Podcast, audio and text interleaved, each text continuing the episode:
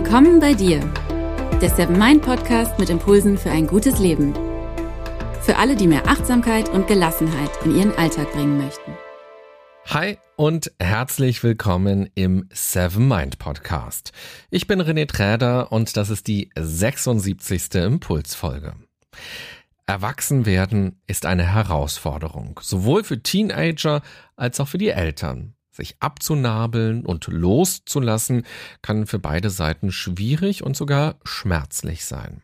Und irgendwie bleibt man doch auch immer Kind seiner Eltern. Und Eltern bleiben immer Eltern, selbst wenn sie schon lange Großeltern sind.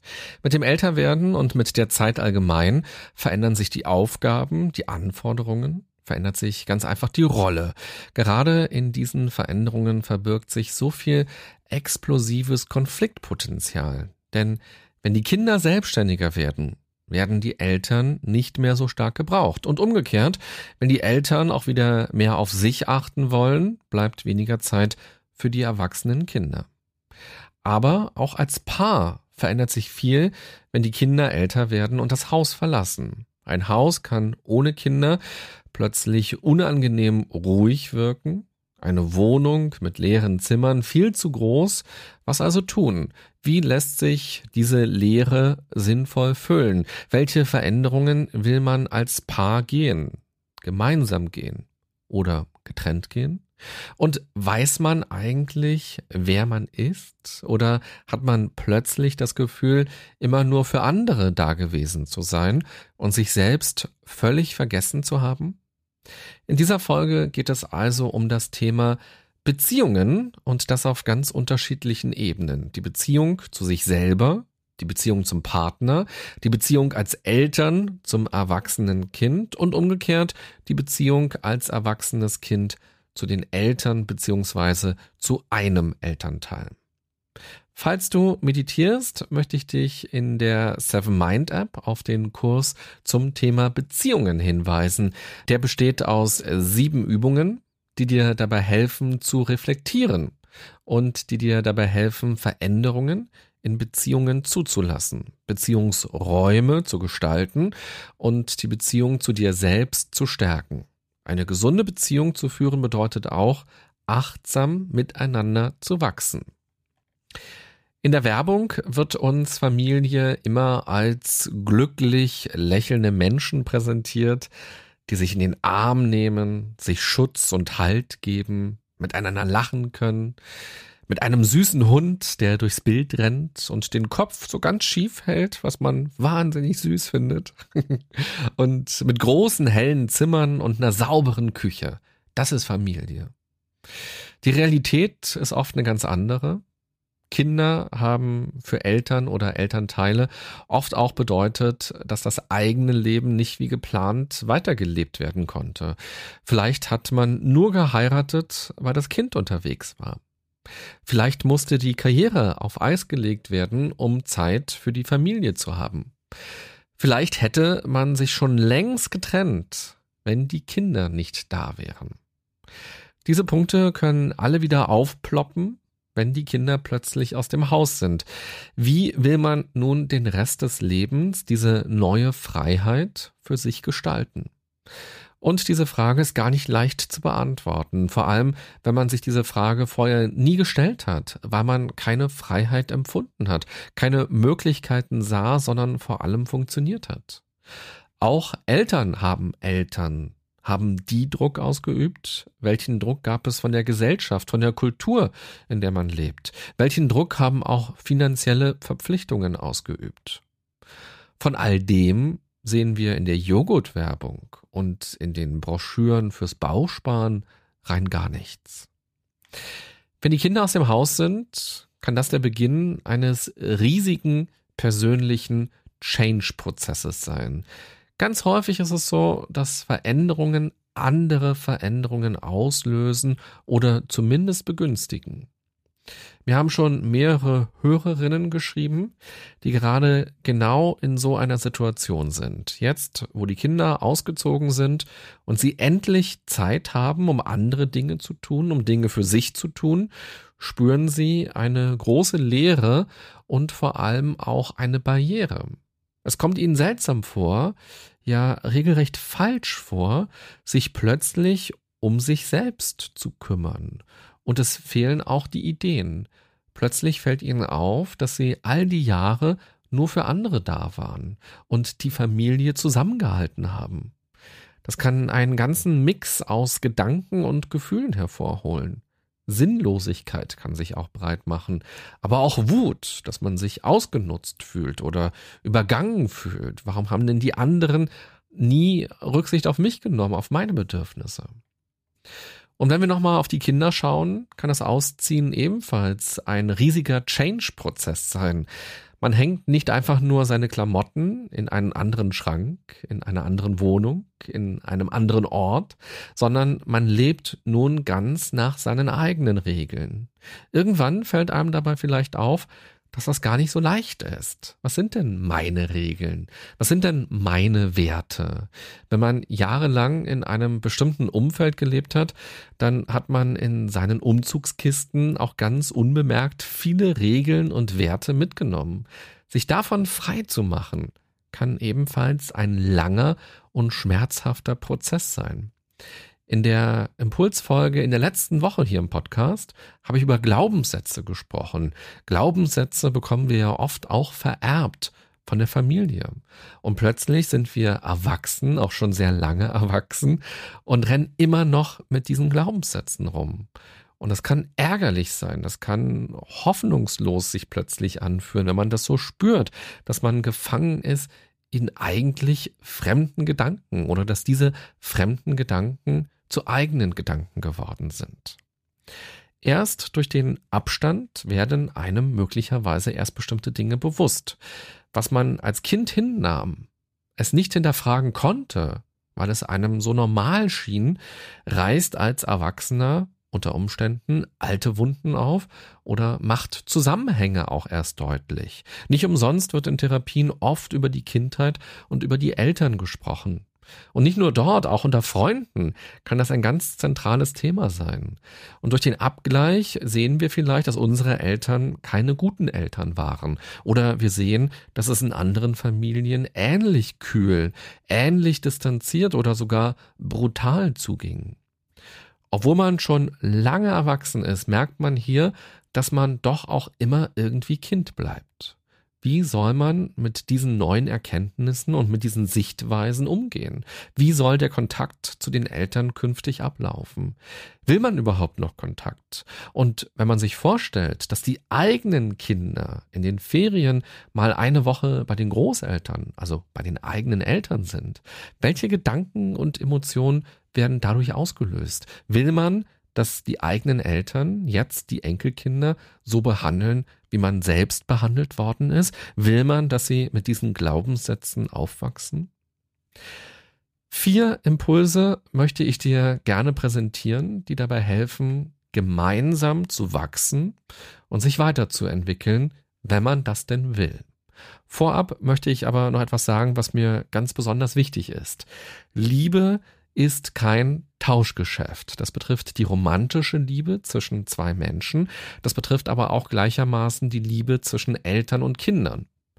Natürlich haben Eltern lange für ihr Kind gesorgt. Und auch nach dem Auszug tun sie das möglicherweise noch immer, zum Beispiel finanziell oder auch emotional. Aber man sollte das nicht als eine Leistung ansehen, die eine Gegenleistung verlangt. Weder Kinder noch Eltern müssen dauerhaft füreinander erreichbar sein, füreinander da sein. Beziehung bedeutet auch immer eine Freiwilligkeit.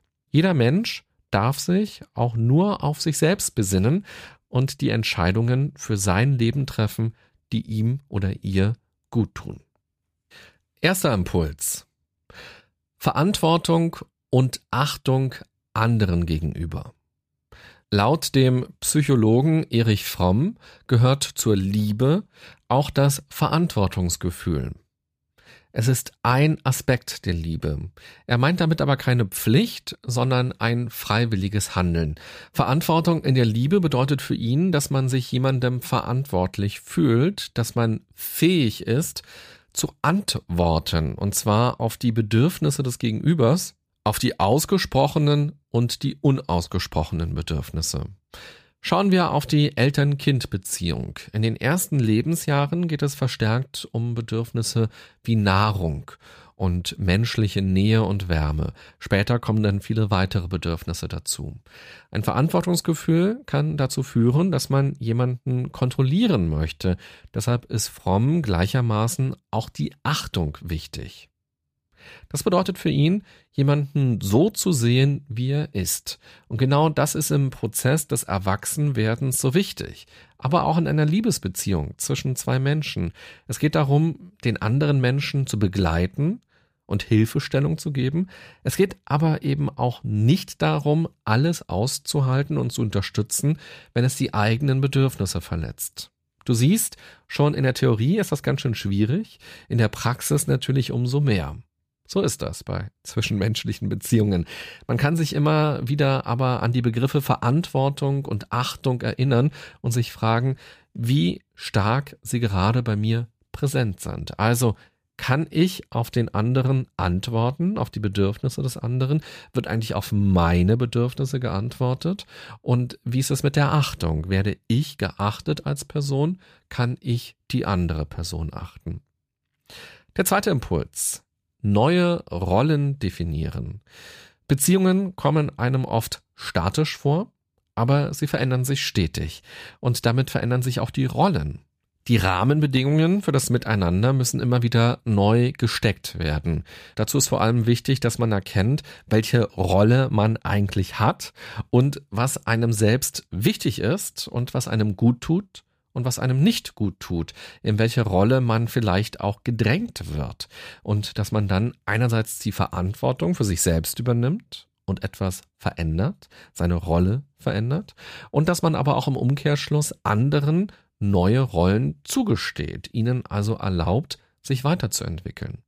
Und eine Veränderung führt häufig zu vielen weiteren Veränderungen im System. In dem Moment, wo sich eine Rolle verändert, verändern sich auch die anderen Rollen, ob man das will oder nicht, denn man ist ja durch ein unsichtbares Netz miteinander verbunden. Die schwierigste Aufgabe ist sicherlich, dieses Netz versuchen wahrzunehmen. Und da gehören natürlich auch noch Geschwister rein oder weitere Verwandte oder auch Stiefväter, Stiefmutter, der neue Freund, die neue Freundin. Also dieses Netz ist unter Umständen riesig. Der dritte Impuls lautet Hilfe annehmen. Solange Kinder klein sind, ist völlig klar, wer wen hilft das Verhältnis kehrt sich irgendwann aber in der Regel um. Für beide Seiten kann das erschütternd sein, wenn Kinder verstehen, dass die Eltern keineswegs allwissend sind und nicht alles richtig machen, sondern auch jede Menge falsch machen, kann das ein kleiner Schock sein. Und für Eltern kann es eine große Hürde darstellen, um Hilfe zu bitten, Schwäche zuzugeben, Unwissenheit zuzugeben oder auch einfach einzugestehen, dass man etwas nicht kann oder auch, dass man etwas falsch gemacht hat. Als Eltern kann man deshalb eigentlich nicht früh genug versuchen, von den Kindern etwas zu lernen und das Miteinander als Austausch zu betrachten. Und gerade wenn es um Achtsamkeit geht, glaube ich, kann man als Eltern jede Menge von Kindern lernen. Allein eine neugierige Haltung zu lernen oder dass eben Dinge hinterfragt werden, dass nicht selbstverständlich ist, dass man sich auch freuen kann über Dinge. Auch das konzentrierte Einlassen auf etwas. Aber auch dann, umso älter die Kinder werden, desto mehr kann man, glaube ich, von den Kindern lernen. Vierter Impuls, miteinander sprechen. Das klingt so simpel und selbstverständlich, ist es allerdings gar nicht. Sprechen kann bedeuten, sich zu öffnen, sich zu zeigen und nahe zu sein. Der Austausch ist wichtig, um die anderen teilhaben zu lassen an Gedanken und an Emotionen. Man kann gar nicht genug Zeit investieren in gute Kommunikation und vor allem gute Kommunikation immer und immer wieder zu üben. Niemand ist darin perfekt. Miteinander reden sollte so selbstverständlich sein wie atmen. Man sollte das nicht nur in Krisenzeiten tun, sondern immer. Dann fällt es in Krisenzeiten auch leichter und sicher wird es dann auch weniger Krisenzeiten geben. Die meisten Probleme entstehen dadurch, dass Menschen nicht miteinander reden. aus welchen Gründen auch immer. Damit die Kommunikation gelingt, müssen aber alle mitmachen. Kommunikation ist keine Einbahnstraße. Vor allem Menschen, die anfangen, sich mit sich selbst zu beschäftigen und die versuchen, bewusst und achtsam zu leben, erleben immer wieder, dass Menschen aus ihrem Umfeld dicht machen, dass sie die Kommunikation verweigern, dass sie nicht genau hinschauen wollen, dass sie keinen Konflikt wollen oder dass sie auch gar keine Antworten für sich haben, weil sie darüber noch nie nachgedacht haben und sich auch schützen wollen und eine sehr ablehnende Haltung haben. Hier kann man immer wieder nur Angebote machen. Für eine gelingende Beziehung ist eben aber auch wichtig, dass nicht nur eine Person Verantwortung übernimmt. Eine Beziehung bedeutet Arbeit, auch wenn das in der Joghurtwerbung verschwiegen wird und dort alles immer so locker leicht rüberkommt. Fazit dieser Folge. Jede zwischenmenschliche Beziehung ist einzigartig und individuell. Einzigartig toll, oder einzigartig blöd. Und vor allem, sie ist ständig in Bewegung. Alte, aber auch aktuelle Erfahrungen und Informationen verändern unseren Blick auf die Beziehung, auch rückblickend, und wie wir sie dann finden. Wir können Beziehungen gestalten. Das ist ganz wichtig. Allerdings eben nicht zu 100 Prozent. Man selbst kann zwar 100 Prozent geben, das Gegenüber muss aber auch etwas annehmen und ebenfalls was geben. Das Gegenüber muss bereit sein und es wollen. Überlege doch mal gleich, wenn diese Folge vorbei ist, welche Dinge, die ich angesprochen habe, für dich ganz persönlich interessant waren. Eher die Aspekte, die dich als erwachsenes Kind betreffen und die Beziehung zu deinen Eltern oder, falls du selbst Kinder hast, die Beziehung zu deinen Kindern egal ob sie schon erwachsen sind oder es irgendwann natürlich werden, oder eher die Beziehung zu deinem Partner oder deiner Partnerin, wenn die Kinder aus dem Haus sind. Immer geht es bei all diesen Perspektiven auch um die Beziehung zu sich selbst. Wie gut wissen wir, wer wir sind? Kennen wir unsere Bedürfnisse? Nehmen wir sie ernst? Treten wir dafür ein? Leben wir das Leben, das wir leben wollen? Leben wir also unser Leben oder tun zumindest etwas dafür, um immer stärker unser eigenes Leben leben zu können. Beziehung bedeutet immer auch Veränderung. Man selbst muss bereit sein, sich zu verändern und gleichzeitig anderen den Raum für ihre Veränderung geben und sie dabei unterstützen. Vielleicht verbergen sich in dieser Podcast-Folge ja Themen und Aspekte, über die du für dich nochmal ausführlicher nachdenken willst oder die du vielleicht sogar professionell mit einem Therapeuten bearbeiten möchtest. In jedem Fall freue ich mich, wenn ich dich mit dieser Folge zum Nachdenken anregen konnte und du Energie in dir verspürst, dein Leben bewusst und achtsam zu gestalten. Dass dich dieses Thema interessiert hat, das zeigt einfach, dass du dran geblieben bist bis zum Ende und dir all diese Sachen angehört hast. Wenn du magst, kannst du mir ja gerne mal schreiben, wie du damit umgehst. Also wie du diese zwischenmenschlichen Beziehungen erlebst und vor allem auch, wie du sie gestaltet hast und auch immer wieder aktiv gestaltest. Und wenn das heute für dich interessant war und du denkst, ja, ich habe hier was mitgenommen, dann kannst du mir auch gerne schreiben, was genau kannst du auch gerne kommentieren, entweder bei Facebook oder auch bei Instagram unter dem Posting zu dieser Folge oder auch ähm, zum Beispiel bei SoundCloud oder auch bei iTunes. Und wenn du magst und du auch diesen Podcast grundsätzlich interessant findest, freue ich mich natürlich auch, wenn du mir Sterne, Herzen, Likes oder Daumen gibst und mir damit zeigst, dass dieser Podcast für dich eine Bedeutung hat.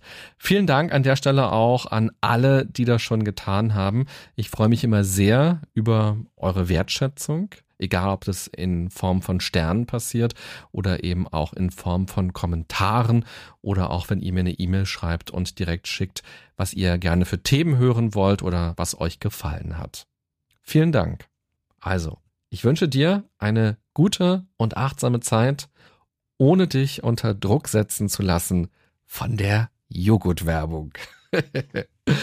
Bis bald. Bye bye, sagt René Träder.